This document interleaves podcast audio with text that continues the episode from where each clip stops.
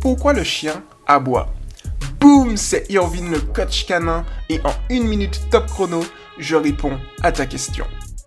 Le chien peut aboyer pour diverses raisons.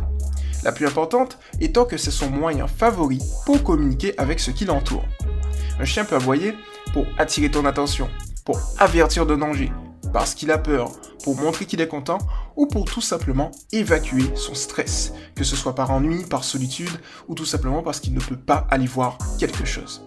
Si on souhaite arrêter les aboiements chez le chien, il faut dans un premier temps définir la cause qui génère les aboiements. Dès que la cause est clairement identifiée, on peut ensuite adopter une stratégie adaptée pour soit limiter les aboiements ou soit les canaliser, voire même les laisser. C'était Irvid le coach canin et à la prochaine. Tchau!